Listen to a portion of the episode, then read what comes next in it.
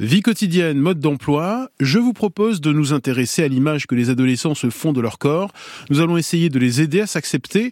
Comment apprendre aux adolescents à accepter leur corps avec le docteur Dominique Adel Cassuto, endocrinologue et nutritionniste, la psychiatre pour enfants et adolescents Marie-Rose Moreau, Héloïse Lérété, rédactrice en chef du magazine Sciences Humaines, et David Le Breton, professeur de sociologie à l'Université de Strasbourg. Grand bien vous fasse la vie quotidienne, mode d'emploi. Kat se détestait. Et le problème, quand on se déteste, c'est qu'on peut pas en parler. Parce que dernièrement, sur cette planète, tout le monde avait chopé cette manie de pas savoir fermer sa gueule et de tout répéter. Je me déteste à mort Non mais t'es sérieuse là, Kat C'est pas toi qui parle, c'est le patriarcat Si, c'est moi qui parle, c'est toi qui m'écoute pas C'est la société qui t'a inculqué toutes ces idées J'en ai rien à foutre de la société, je me sens vraiment comme une merde Kat tu dois torpiller tous les standards de beauté. Mais j'arrive même pas à sortir de mon lit. Tu dois t'aimer toi-même. Aime-toi toi-même. Aime-toi toi-même. Aime-toi toi-même. Dégagez de Dégagez de Extrait de la série Euphoria. Bonjour, docteur Dominique Adel Cassuto. Bonjour. Bienvenue, vous êtes médecin endocrinologue, nutritionniste. Vous publiez un livre illustré à destination des adolescents, mais aussi de leurs parents. Ça s'appelle Silhouette, mon ami, mon ennemi. Comprendre et aimer son corps à l'heure des réseaux sociaux aux éditions La Martinière, avec de très belles illustrations euh, de Titi Pex. Euh, diriez-vous qu'il est euh, un peu plus difficile d'aimer son corps quand on est adolescent aujourd'hui qu'il y a 40 ans, à cause notamment de la puissante influence des réseaux sociaux comme Instagram, Snapchat ou TikTok? Euh, c'est toujours difficile d'aimer son corps au moment de la transformation. Hein. On peut pas, c'est très compliqué euh, de, de, se voir se transformer. Mais alors qu'avant, euh, il y avait que des journaux ou que des défilés magazines, Minitel, il y avait des. Maintenant, le problème, c'est que au niveau quand, on est abonné à des réseaux sociaux et surtout quand on a une notification, mm. quand on met les notifications, ça c'est vraiment très important parce que c'est un des conseils, c'est d'enlever mm. les notifications. C'est pas de ne pas aller sur les réseaux mm. sociaux.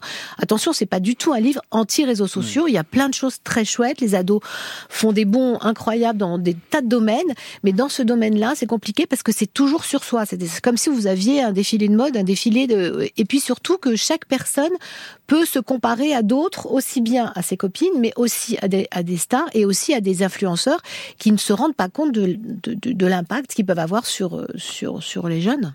Vous êtes d'accord avec ça, professeur Marie-Rose Moreau? Bienvenue. Oui, bonjour. Vous êtes pédopsychiatre, euh, vous dirigez la maison de Solène à l'hôpital Cochin, la maison des adolescents. Vous êtes d'accord avec euh, ce que vient de nous dire le docteur Cassuto tout à fait, tout à fait d'accord avec ce que vient de dire le docteur euh, Cassuto. C'est ce moment de l'adolescence avec des, des, des, changements spectaculaires hein, du, du, corps, de, mais aussi du, du, fonctionnement psychique, et puis où il faut expérimenter sa propre manière à soi, son propre corps, celui qui va devenir définitif. Et effectivement, euh, une tyrannie, il faut une, une, une sorte de, de, de contrôle euh, permanent euh, des, des, adultes, du monde des adultes, qui passe par les réseaux sociaux, mais pas seulement. Hein. Effectivement, par ce, ce dans l'instant, ça se passe dans l'instant. C'est c'est un contrôle continu et ça ça ça rend le le, le, le travail parce que c'est un travail de construire son mmh. son corps difficile en fait, avec un aspect normatif extrêmement important et euh, des adolescents qui, qui doivent négocier avec tout ça pour trouver leur, leur bonne manière d'être au monde et le corps, c'est ça, hein, c'est mmh. c'est aussi le, le, le lien avec le monde extérieur et puis c'est l'expérience de son corps, le plaisir d'être tel qu'on est et euh, avec les variations nécessaires hein, d'un corps. Euh, et, et c'est pareil pour le fonctionnement psychique. Docteur Dominique Adel Cassuto, euh, il faut peut-être faire une différence entre l'adolescence et la puberté. Oui, euh, pour, pour, juste reprendre un petit peu ce que vous disiez par rapport à au, il y a 40 ans, il y a longtemps, c'est qu'avant, quand j'étais moi adolescente, mm. on disait c'est l'âge ingrat. Oui. En fait, on disait que c'était euh, c'était un moment. D'ailleurs, elle a très bien illustré Titi Pex. On est en travaux. Mm. donc, et, en fait, ces modifications, il y a des petites prises de poids, mm. des, des modifications, et, et c'est pas la même chose effectivement que la puberté. Alors, c'est quoi la différence entre l'adolescence et la puberté? La, puberté, euh, c'est la modification du, du, du corps avec l'apparition des hormones et qui fait que euh, chez le garçon devient un garçon. Mm physiquement et que la fille commence à avoir des, des fesses, euh, des seins et le garçon des poils et le développement des organes génitaux externes. Voilà. Peut-on parler d'un tsunami hormonal qui frappe à la fois le corps et le psychisme? Alors, les deux sont effectivement et sont. Ce qui est très intéressant à savoir, c'est que c'est pas toujours en même temps et que parfois le développement pubertaire pré, pré se fait avant le développement pubertaire psychique. En fait, mm. le développement. On a un temps psychique et un temps corporel, et ces deux temps sont pas forcément en même en même temps. Mm. Et ça, c'est des fois difficile. Par exemple, j'ai je, je, je, souvent le cas euh, de, de, de, de, puberté précoce, mm. euh, pas, pas, pas, précoce à 7 ans, mais 9-10 ans, c'est-à-dire avoir euh, à 11 ans euh, une puberté qui commence avec euh, les règles plus tôt. on les traite pas parce que c'est pas encore classé dans les pubertés précoces, mais psychiquement c'est très compliqué parce que on n'a pas encore le développement, la maturation psychique qui s'est mis en place, et, du coup euh, on peut avoir envie de manger beaucoup, de prendre du mm. poids pour cacher un peu ses formes, mm. par exemple. Et dans certaines obésités de l'adolescence, on peut retrouver des pubertés précoces mm. justement. Donc tout ça, c'est des choses que nous euh, professionnels, on doit essayer de dépister. Professeur Marie-Rose Moreau, euh, l'adolescence et la puberté ne se superposent pas forcément d'un point de vue psychologique par exemple, un garçon pas encore pubère, euh, peut-être psychologiquement mature, et, une jeune fille qui a l'air d'une femme ne se voit peut-être pas en tant que telle. Oui, alors effectivement, les, temps, euh, les, temps sont différents. Ils sont différents euh, effectivement chez les garçons et chez les filles, hein, et aussi euh, d'un individu à l'autre. Et donc, on peut être, son corps peut se transformer à une vitesse absolument incroyable. Euh, et on a, on est grand, on est fort, euh, on a une voix euh, grave, et, et, et au fond de soi, on n'est pas encore prêt à affronter toutes les questions, mais surtout, on n'est pas prêt non plus à affronter le regard des adultes, hein, qui, ces adultes qui, qui vous voient avec un corps sexué. Euh, et, et, et c'est très, c'est vraiment quelque chose de, de très frappant. C'est, c'est comment il peut y avoir un, un, un, océan entre euh, la manière dont on se sent à l'intérieur et la manière dont on vous voit. Et ça, c'est très violent. Euh, c'est très violent pour nos adolescents. Je, je trouve d'ailleurs que que les adultes sont euh, euh, participent à cette violence, c'est-à-dire qu'ils ils, ils, ils, vont euh, eux-mêmes. Euh, on a parlé des réseaux sociaux, mais c'est les réseaux sociaux et puis c'est des êtres humains qui, au fond, ne laissent pas le temps à nos adolescents de justement de faire ce travail d'ajustement entre la transformation du corps, la transformation du fonctionnement psychique, et puis euh, le, le, tout ça doit être unifié. Hein. C'est pas euh, des, des, choses, c'est une expérience euh, globale et euh, donc on doit être, on, on doit accepter ce, ce, temps de transition et puis ce, ce, ce qui reste d'enfant dans un corps qui ressemble déjà à un corps d'adulte, quoi. Docteur Dominique Adel Cassuto. Oui, oui, euh, tout à fait. Marie-Rose a mm. extrêmement bien dit euh, ce que on essaye de, dire dans le livre. Hein. On met euh, le corps est en travaux, et puis en plus, mm. ce que j'espère aussi, c'est que ce livre permettra à, des jeunes d'accepter la diversité des corps et la mm. diversité des comportements. On a fait mis quelques clins d'œil aussi au niveau des pays. Hein. On n'a pas l'image, l'idéal entre guillemets n'est pas le même en Allemagne, en Égypte ou en France, quoi. Enfin, je voilà. Donc ça, c'est important. Donc on a essayé de, montrer ça le plus hmm. comique, enfin, je veux dire, avec un peu d'humour. Les adolescents ont conscience de ces transformations hormonales qui affectent leur corps, mais ont-ils conscience que ça affecte également leur psychisme? Oui, bien sûr, ils se rendent bien compte qu'ils ont euh, euh, qu'ils ont des émotions qu'ils n'avaient pas. Bon, ça, ça, effectivement, ça peut ça peut être les hormones, mais ça peut être mm. aussi l'interaction, comme disait Marie-Rose, tout d'un coup, puis aussi la difficulté de, de commencer à, à, voir ce que sont leurs parents. Enfin, je dis, il y a plein il y a plein de choses, ils se rendent bien compte, et, c'est pour ça d'ailleurs qu'ils restent ensemble. Hein. Euh, Françoise Dolto l'a beaucoup dit quand elle avait appelé son livre Le complexe du homard. Hein. C'est pas c'est pas pour rien, c'est parce que les, les, homards, quand ils perdent leur carapace d'enfant avant d'avoir leur carapace d'adulte, ils restent en grappe, hein, comme ça. Donc c'est une jolie métaphore, hein, la, la, métaphore de, du homard. Mais euh, c'est pour ça qu'ils restent ensemble parce que euh, ils vont se ils vont se reconnaître. Alors euh, peut-être tous ceux qui s'habillent en noir ou tous ceux qui font de la du pop ou tous mm. ceux qui font de la cuisine. Enfin mm. voilà, il y a il y a, y a une espèce d'interaction et on, on, essaye de ressembler à son groupe et, et son groupe de pairs, hein, PRS. Hein. Donc ça, c'est très important. Donc nous, on le voit bien en, en clinique. Mais l'histoire de, de, de, la silhouette, c'est aussi une façon d'être un peu comme tout le monde. Donc c'est vrai que si autour on ne montre que des minces ou que des grands ou que des n'importe, eh ben les, les adolescents ont, ont besoin de, de se conforter à cette norme. Donc ce qui est important, c'est que les normes, que les lignes bougent, et c'est ça que nous on, on travaille en tant que nutritionniste. On est souvent confronté aux patients qui nous racontent des histoires de grossophobie, d'harcèlement à l'école, et c'est ce que j'ai voulu faire, c'est de mettre tous les numéros verts, mm. tous les tout, pour que euh, si c'est dans un CDI ou si c'est dans une bibliothèque, que le que mm. les, les, les, les, jeunes puissent avoir un mm. numéro pour pouvoir appeler ce, et, et, pouvoir euh, parler de, de, de leur complexe ou de leur histoire. Bonjour David Le Breton. Bonjour Elie. Vous êtes à Strasbourg, vous êtes professeur de sociologie à l'université de, de, Strasbourg, grand spécialiste du corps euh, et de l'adolescence. Et pour vous, le corps de l'adolescent, euh, c'est le champ de bataille de son identité. C'est fort ça. Expliquez-nous. Oui, effectivement, parce que il faut le, jeune entre dans, une phase d'expérimentation de, soi. Il entre dans une zone de turbulence où il n'a plus tout à fait les repères de l'enfance. Il n'a pas encore les repères de l'âge d'homme ou de l'âge de femme. Donc, il est dans une sorte de, recherche qui n'en finit pas. Il est dans une dans une réflexivité également, dans une distance au regard de, de l'enfant qu'il était. Et on peut dire d'ailleurs que l'adolescence est un changement du centre de gravité du rapport au monde, c'est-à-dire là où auparavant il était vraiment complètement centré, enfin ou beaucoup centré, disons, euh, sur ses parents, euh, dans un petit entre-soi enfant, là soudain l'entrée dans l'adolescence c'est l'entrée vraiment sous le regard des autres, sous le jugement présumé, en tous les cas des autres, avec cette phase de sexualisation du corps. Donc là aussi, une ouverture à l'autre qui, qui a des incidences euh, au niveau du désir, au niveau des transformations du corps et autres, et qui amène donc euh, le jeune à essayer de s'approprier entre guillemets. Hein, c'est un mot que j'ai que j'entends très souvent dans les enquêtes que je mène.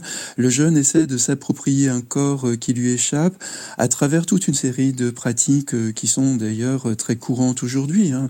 Ça peut être le, tatouage, le piercing, le maquillage, le, les, régimes alimentaires, la, les vêtements de marque, les manières de se coiffer, etc.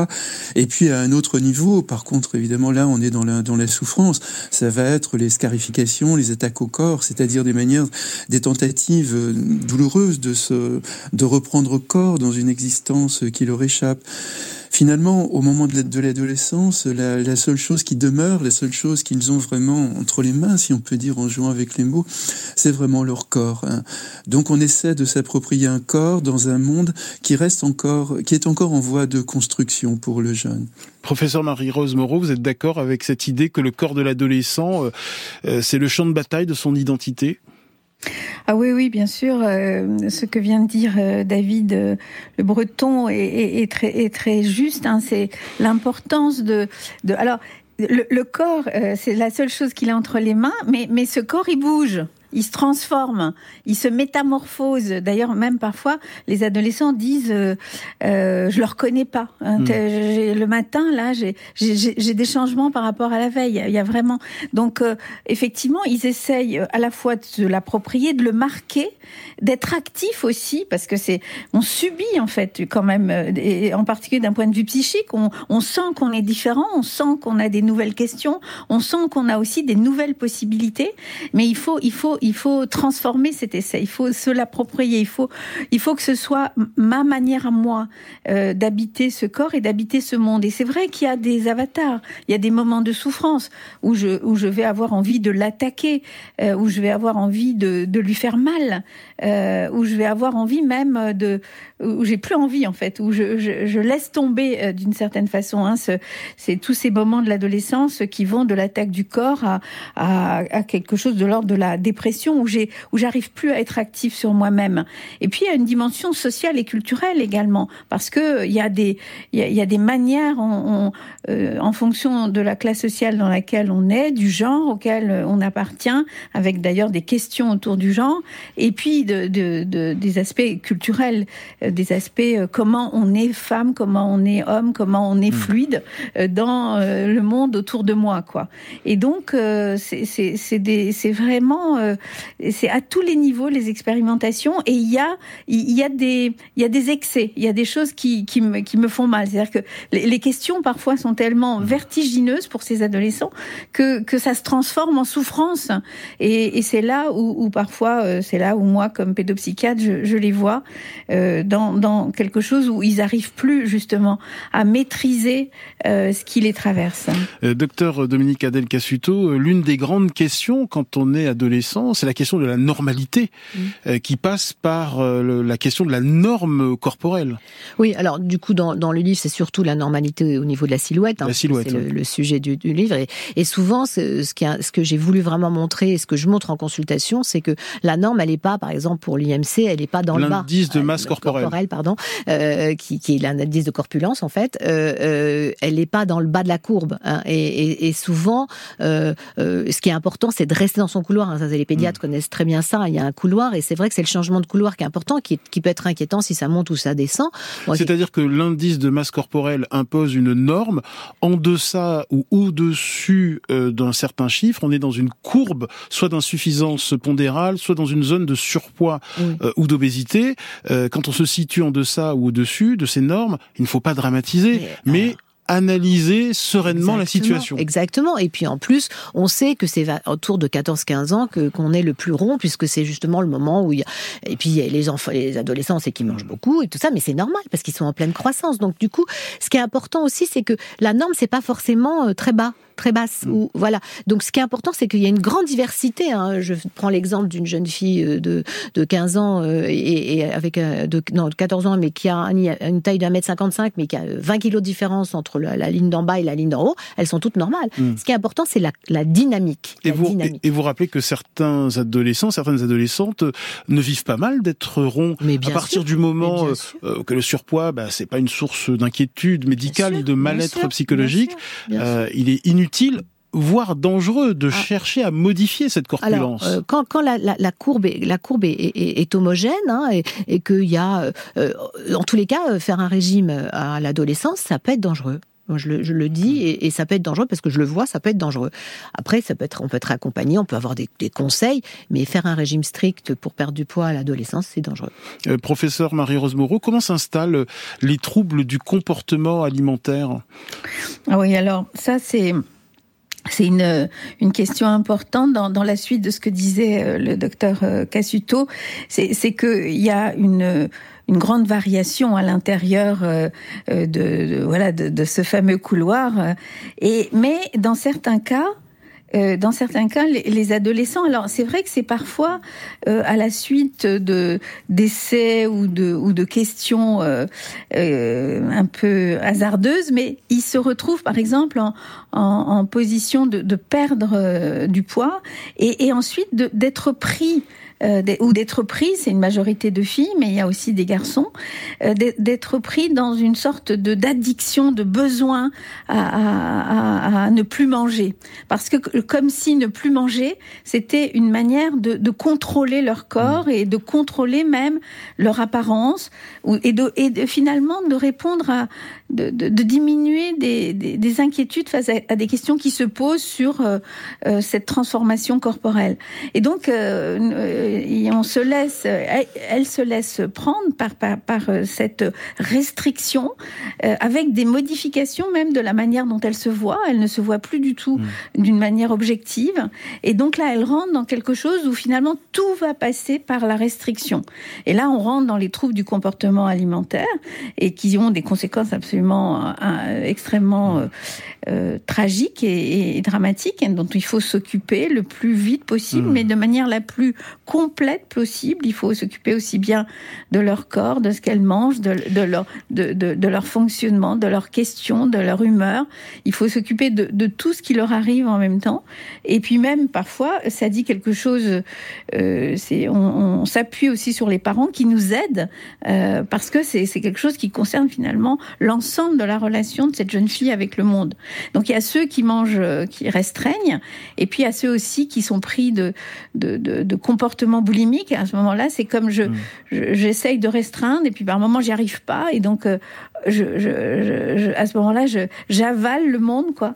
Et, et donc euh, on- il y a une sorte d'oscillation entre trop et pas assez, mais finalement avec les mêmes questions à euh, au, au, centre qui sont mais comment je fais pour trouver ma bonne relation au plaisir, à l'autre, à moi, à mon corps, mais même à ma famille, mm. hein, puisque c'est euh, manger, donner à manger, euh, euh, c'est aussi une fonction qui concerne l'ensemble de la relation avec sa famille. Docteur Cassuto, précisons qu'on peut être maigre, un adolescent, une adolescente maigre, sans que cela cache des troubles du comportement alimentaire. Il existe des familles de maigres bien constitutionnels. Bien sûr, j'ai eu cet exemple que je mets dans le livre de cette jeune fille qui était venue en consultation parce qu'elle l'infirmière lui demandait toujours de, venir euh, se peser. Euh, elle était maigre, elle avait toujours été maigre, elle est toujours en bas de la cour pour le mm. coup, mais euh, elle n'était pas malade. Donc c'est intéressant et du coup là il a fallu que je fasse un mot en disant tout va bien. Et c'était vrai, elle allait très bien.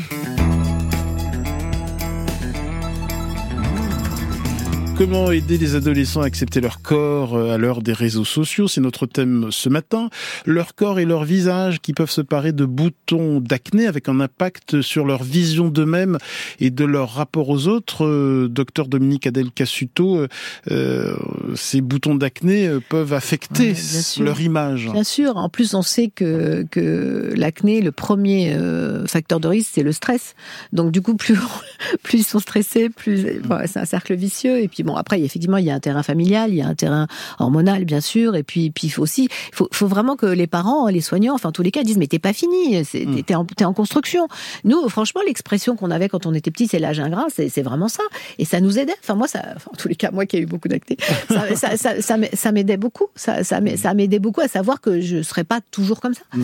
Donc, du coup, ça, c'est important, oui, c'est important de, de, de, que, les parents euh, dédramatisent un peu aussi. David Le Breton, sociologue, spécialiste du corps et de la adolescence, sur ce visage euh, plein d'acné que l'on ne reconnaît pas forcément quand on devient adolescent. Oui, c'est toute la morphologie euh, qui change et donc et c'est sans doute là d'ailleurs euh, l'une des explications sociales du recours frénétique au selfie de nos jeunes évidemment puisque c'est une manière à la fois de de contrôler l'image qu'on l'image qu'on donne aux autres, une, une, manière de la vérifier, une manière aussi de la modifier, une manière finalement d'apprivoiser quelque chose qui change et qui est absolument essentiel évidemment dans nos sociétés puisque le, visage est quand même le lieu fondamental de la reconnaissance de soi par l'autre et, et, donc ce, visage, non seulement le corps, mais ce visage, il faut absolument se l'approprier.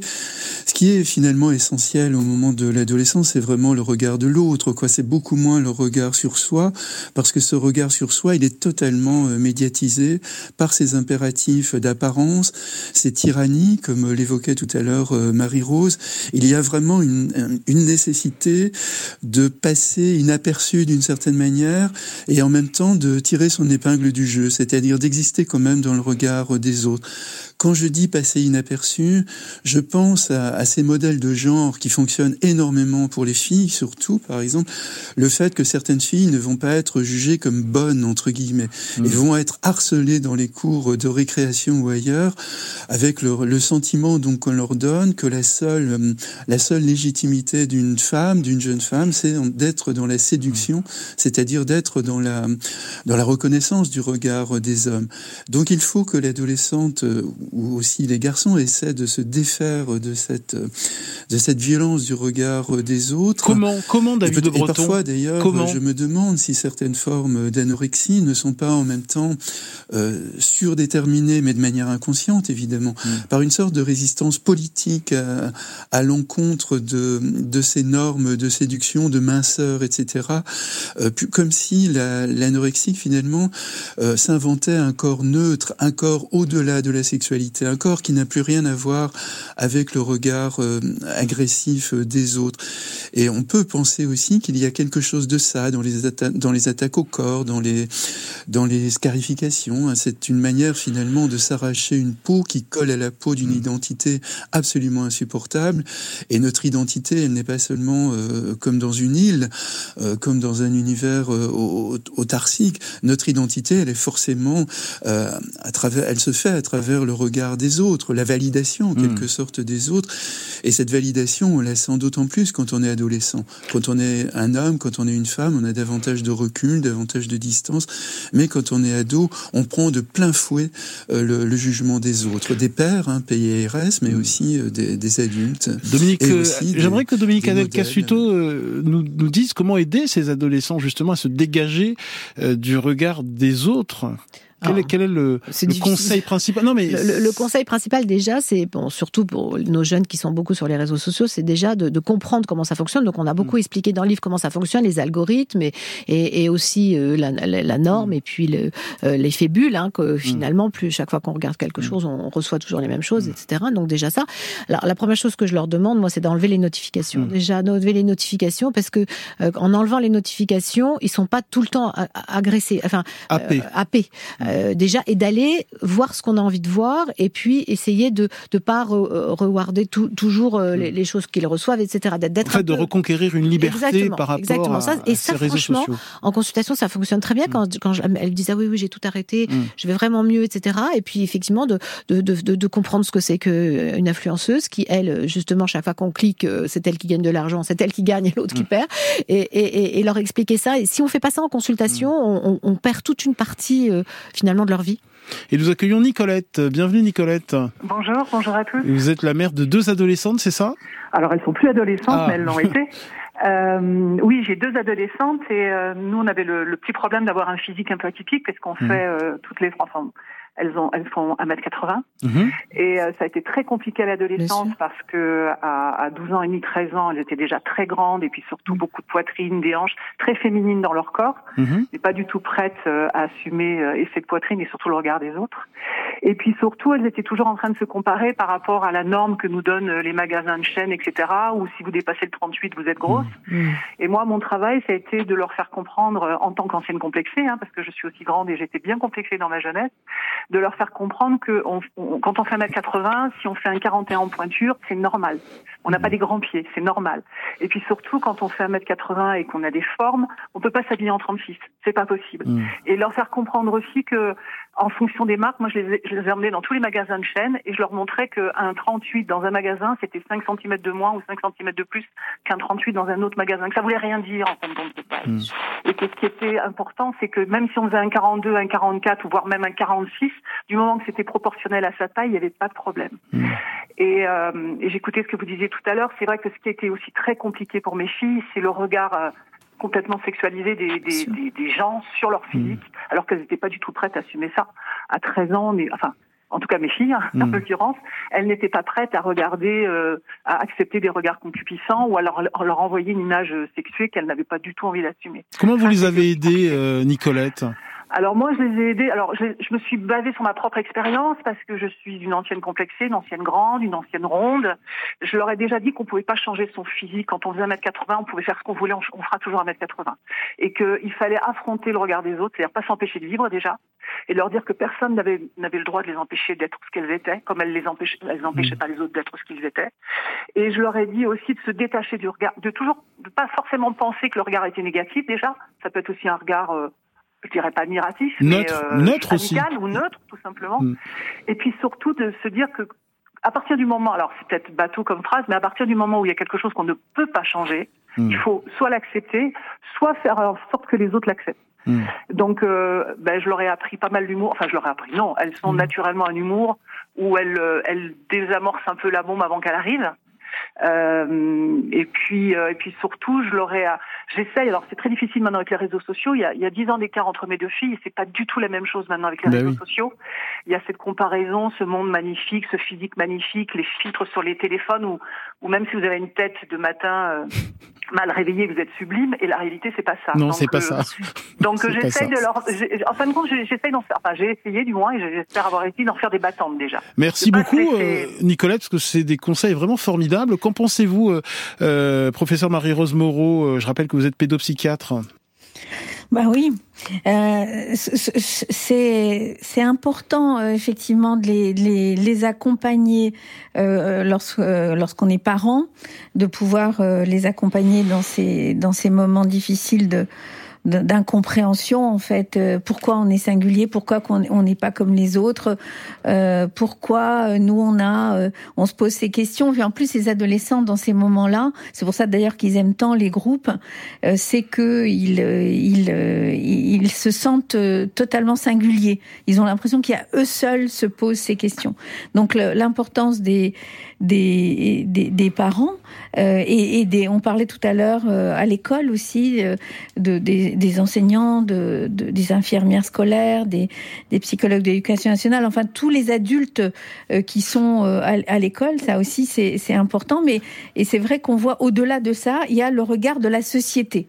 Et on est, on, se dit que le, le corps des, des, jeunes a toujours été un enjeu en fait pour la société. C'est comme si on voulait contrôler ce corps et, et on voulait euh, d'une certaine façon le, le contraindre. Hmm. Euh, alors quand euh, les enfants ou les adolescents sont, ont, des, ont des rythmes différents, des manières d'être différents, des, ont des questions différentes, et eh ben ils, ils, se, ils, doivent affronter ça. Et, et, comme le disait tout à l'heure David Le Breton, on a, on a l'impression que que c'est le corps, leur corps, c'est aussi une manière de résister. Hmm. Euh, de, de, de, malgré tout, je suis différent ou je, je suis plus rond, je suis plus maigre, je suis plus petit, je suis plus grand, euh, parce qu'évidemment tout est problème, puisqu'en fait on est par rapport à une norme. Donc euh, ils résistent aussi par ce corps qui se transforme et qu'ils veulent eux-mêmes assumer en fait. Euh, merci beaucoup Nicolette de nous avoir appelé. Docteur Cassuto, dans votre livre, vous proposez un test pour déceler les signes d'une image corporelle positive et les signes d'une image corporelle négative. D'abord, les signes d'une image corporelle positive. Ah, oui, donc c'est un, un, petit quiz, mais mm. ce qui est intéressant, c'est qu'il est au début du livre mm. et puis on a demandé de le mm. faire, refaire à la, fin du livre pour voir si on si on s'est modifié. On n'a pas voulu faire des cotations comme euh, voilà. Mais euh, Alors les signes euh, d'une image corporelle bah, positive. Je, vois mon corps tel qu'il est, je l'accepte comme il est dans le moment présent, j'accepte les habiletés et les particularités de mon corps, j'ai confiance en mon corps, en ses capacités. Je traite mon corps avec bienveillance. Bon, ça c'est vraiment quelque chose qu'on peut travailler quand il y a un problème, mais que les parents peuvent faire aussi avec leurs enfants. Euh, je jouis de mon corps tel qu'il est, je fais confiance à mes choix alimentaires. Alors ça, ça pour un nutritionniste, c'est très important de travailler ça. Je mange selon mon appétit et pas en fonction d'un régime qu'on a trouvé euh, sur internet euh, d'une mmh. youtubeuse, youtubeuse qui mmh. par sa propre expérience dicte parce qu'elle est mince ce qu'il faut manger mmh. et c'est en général très restrictif et ça c'est dangereux. Et j'accepte que mon poids varie à l'occasion, bien sûr, le poids il peut varier. Et à l'inverse? Alors, euh, j'ai une, on, on, avait mis, j'ai une perception erronée de la grand, grosseur ou des formes de mon corps, hein, une distorsion de l'image corporelle. Donc, euh, qui, alors ça c'est important parce que cette dysmorphophobie, elle est normale. À la, à Rappelez ce que c'est exactement. La, la dysmorphophobie, c'est pas se voir exactement euh, comme on est. Ça peut être pour tout le corps ou une partie de son corps. Et hmm. comme justement, comme disaient nos deux nos deux experts, que que c'est, ça me bouge tout le temps. on n'a pas le temps de se. Donc la dysmorphophobie à l'adolescence, elle est à la elle est normale. Hmm. Ce qui est pas normal, c'est qu'elle reste à 18 ans ou à 40 hmm. ans, euh, qu'on se voit toujours plus grosse que l'on est, ou hmm. plus maigre, ou plus, plus grande. Alors les autres signes d'une image corporelle négative, j'éprouve du regret, de la honte, de la culpabilité ou de la haine à l'égard de mon corps, je déprécie ou rejette certaines parties de mon corps, je doute de mon corps et de ses habiletés physiques, j'écoute peu mon corps, je nie ses besoins euh, euh ou je ne les reconnais pas, euh, ou encore je me mets à un régime sévère. Là, si on coche beaucoup de cas, ben voilà. faut se poser des questions. Alors, faut, bon, le livre va pas résoudre tout, bien sûr, mais du coup, c'était peut-être un petit test. Et puis on a mis, le, alors euh, le, numéro de fil santé jeune ou de, on a mis aussi. Euh, bah, tiens, c'est le 0800 235 236, le fil santé jeune. 0800 235 236. Et on a mis aussi les numéros verts du cyberharcèlement, de, de, de euh, du harcèlement scolaire, et puis aussi des, du réseau TCA hein, hmm. auquel on appartient. Euh, euh, c'est quoi TCA euh, Trouble du comportement alimentaire, pardon. donc ça, c'est très important que c'est des, des, écoutes anonymes en fait. Hein, donc c'est bien.